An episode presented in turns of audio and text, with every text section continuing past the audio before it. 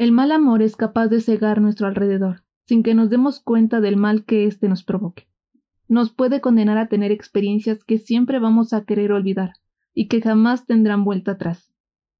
Buenas noches, queridos oyentes. Mi nombre es Fernanda y esta noche nos adentraremos juntos en estos perturbadores testimonios. Pequeña tortura.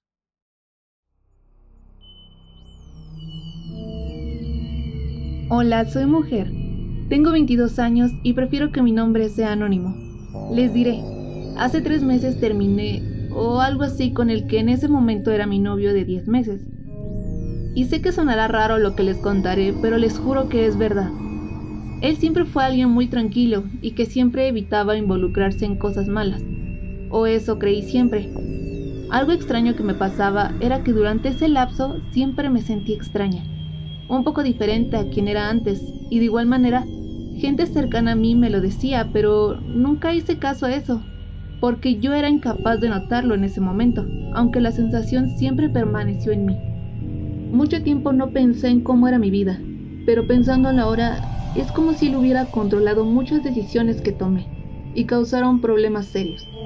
Siempre él tenía algún beneficio de ellas.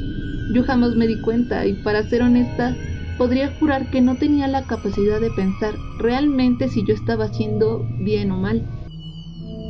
Pero todo tiene su final, y un día que fui a su casa y entré a su habitación, me percaté de cosas raras que tenía bajo su cama. Encontré un par de cajas medianas con varias fotos mías y de mi familia. Me encontré con listones que yo solía usar, algunas pulseras y un collar que me había regalado mi abuela, y que creí que había perdido. Más allá de verlo como un ladrón, simplemente había una razón para tener todo eso. Y eso me quedó claro cuando encontré una muñeca de tela pequeña con mi cara en ella. No sé si era una muñeca vudú en realidad, pero sí les aseguro que tenía algunas calcomanías de círculos rojos que tenían en tinta blanca algunas cosas. Cosas muy personales y que describían todas las actitudes que había tomado en contra de mi familia. Si acaso solo había uno o dos que no ocurrían, pero les juro que estaba por hacer. Tuve la gran suerte de que no sospechó de mí, y mucho menos de que había encontrado todo eso. Fui muy hábil, y unos días después al visitarlo, lo logré dormir. No diré cómo, pero le hice creer que estaba ebrio y se había dormido. Fue suficiente para poder llevarme todo lo que había encontrado. Obviamente no le dije nada a mis padres, y todo lo escondí en mi habitación. Decidí bañarlo en agua bendita por si era necesario. Lo siguiente no sé cómo expresarlo pues a los pocos días de eso, él murió. Se dijo que había sido un paro cardíaco, aunque era muy joven y tenía buenos hábitos. Lo cierto es que me volví a sentir bien, me sentí de nuevo plena y dueña de mí.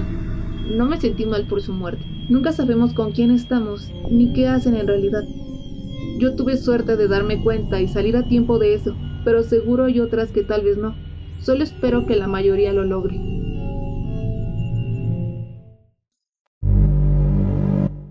Te tengo.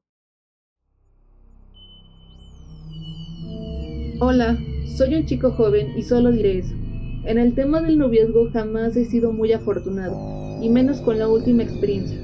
Hace dos años conocí en una plaza a una chica de mi edad.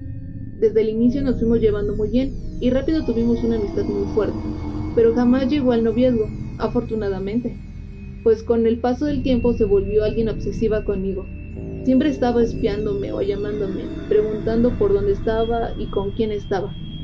Eso fue algo muy incómodo.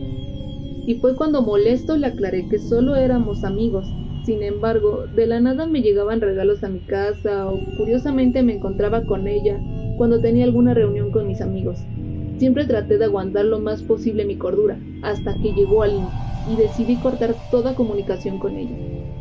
Pasaron unos días donde no supe nada de ella, hasta que me llegaron mensajes de texto de un número desconocido, donde ella me amenazaba con suicidarse si yo no aceptaba ser su novia, cosa que me dejó en shock, pues nunca había mostrado ese grado de locura. En ese momento los ignoré, pero después comenzaban a llegarme cadáveres de animales pequeños en una caja a la puerta de mi casa. Al principio creíamos que era solo una broma, hasta que esos cadáveres fueron escalando en la crueldad. Y ahí fue cuando mis padres se alertaron y les conté todo. Se procedió legalmente, pero nos llevamos la sorpresa que la casa donde ella vivía, y me consta, Estaba completamente destruida y parecía que lo había sido desde hace mucho tiempo, aunque tenía la seguridad de que no. Pasaron los meses y jamás se llegó a la conclusión de dónde se encontraban, pues no había rastro de nadie, ni de ella ni de su familia. Pero de nuevo, llegaron los textos un día por la noche. Estos me alarmaron muchísimo, pues eran amenazas directamente contra mí y mi familia. Simplemente no podía estar tranquilo, y de nuevo se llevó a cabo la búsqueda de ellos. Y pese a arrastrar el número de donde me llegaban los mensajes, no se dio ciertamente con una ubicación. Hoy me sigo manteniendo alerta, y durante las noches no logro conciliar el sueño por temor de que la loca aparezca aquí de alguna manera. Es muy difícil lidiar con esto todos los días. Víctima. Hola, buenos días, tardes o noches. Me llamo Mariana, tengo 27 años. Es extraño contar esto, pero llevo cerca de dos años viviendo con mi actual pareja, y en su inicio todo marchó bien, pero durante los últimos meses las cosas se han tornado complicadas, y no por la cuestión de la relación de pareja, sino por su comportamiento tan raro, erróneo y torpe que ha mostrado últimamente. A veces se sienta a ver la televisión sin parpadear, Ve su celular de la misma forma, ni siquiera veo que mueva los dedos, y no se diga de su comportamiento al hablarle, ya que parece desconocerme muchísimo. De verdad es como si estuviera muerto. Me llamará loca, pero sé que algo le están haciendo, y bueno, conocí a su exnovia, y no me parecía una mala persona, pero es muy celosa, y siempre buscaba tener la razón, por lo que ya imaginarán los momentos bochornosos que hicieron en público. Esto da la clara idea de que sería capaz de hacer cualquier cosa negativa.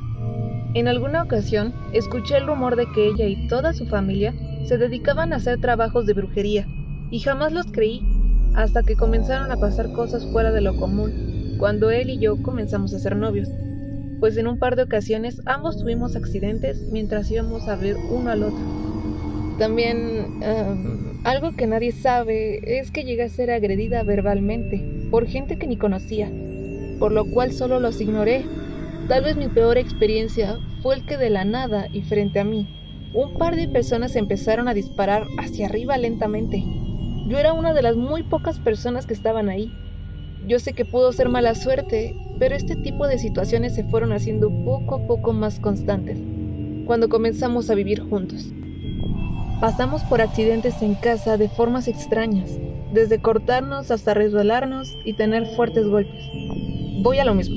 Dirán que es torpeza o mala suerte, pero si les digo que todo esto ocurrió de forma extraña, es por algo.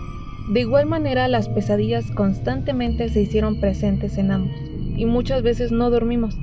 Creíamos que era la casa y que había algo que no nos habían contado ya que rentamos, pero nunca hubo nada extraño aquí, hasta ahora. He buscado ayuda por fuera, pero simplemente no ha funcionado y las cosas parecen que van cada día peor. Tengo en mente ir a buscar a su ex. Deseenme suerte. No olvides que puedes seguirnos en nuestras redes sociales. Puedes visitar y ponerte en contacto a través de nuestra página de Facebook Fantasmas de Gone o a través de nuestra cuenta de Instagram Fantasmas Gone Oficial, donde estaremos compartiendo contenido y nuevas dinámicas. Por ahora te deseamos una noche verdaderamente llena de tensión y que te dejes sin parpadear.